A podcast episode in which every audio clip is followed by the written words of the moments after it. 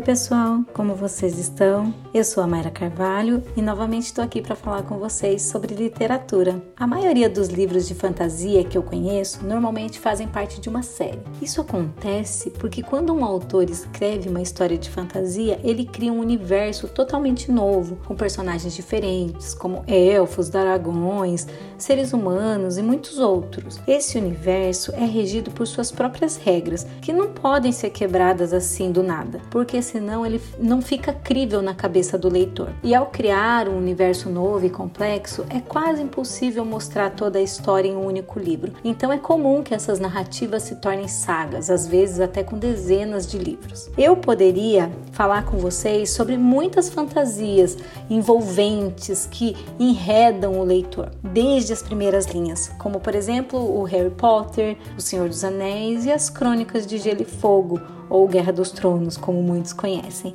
Mas eu preferi trazer para vocês uma trilogia da autora Sarah J. Maas. É a série Corte de Espinhos e Rosas. Essa série é composta pelos livros 1. Corte de Espinhos e Rosas, 2. Corte de Névoa e Fúria e 3. Corte de Asas e Ruínas. Desses três eu li os dois primeiros. Hoje eu quero falar especificamente com vocês do primeiro livro, apesar do segundo ser o meu preferido.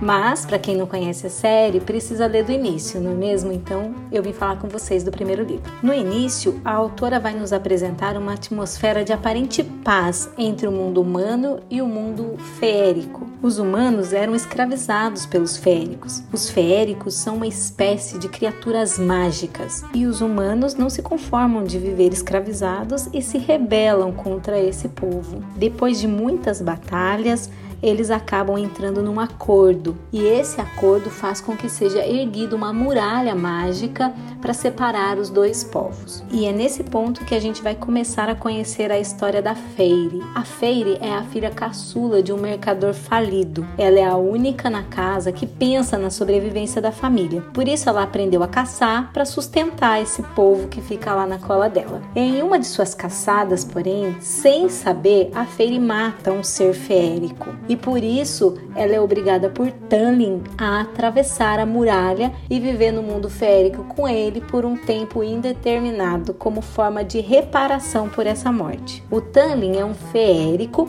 e é o grão-senhor da corte primaveril, só que ele esconde um segredo e o rosto por trás de uma máscara que ele nunca tira. Conforme a Feire vai conhecendo mais sobre o lugar e a magia que ele representa, ela acaba se apaixonando por Tandem. Bom, e esse é só o começo dessa história e essa é uma história incrível. Falo mais para vocês. O segundo livro tem um dos melhores plot twists que eu já li. O que é um plot twist? É uma virada de mesa completa. É nesse livro que você vai descobrir que tudo pode acontecer. Os livros, no primeiro momento, podem assustar por causa do tamanho, porque eles são verdadeiros calhamaços, gente. Porém, a escrita da Sara é tão cativante, a gente nem nota o virar das páginas.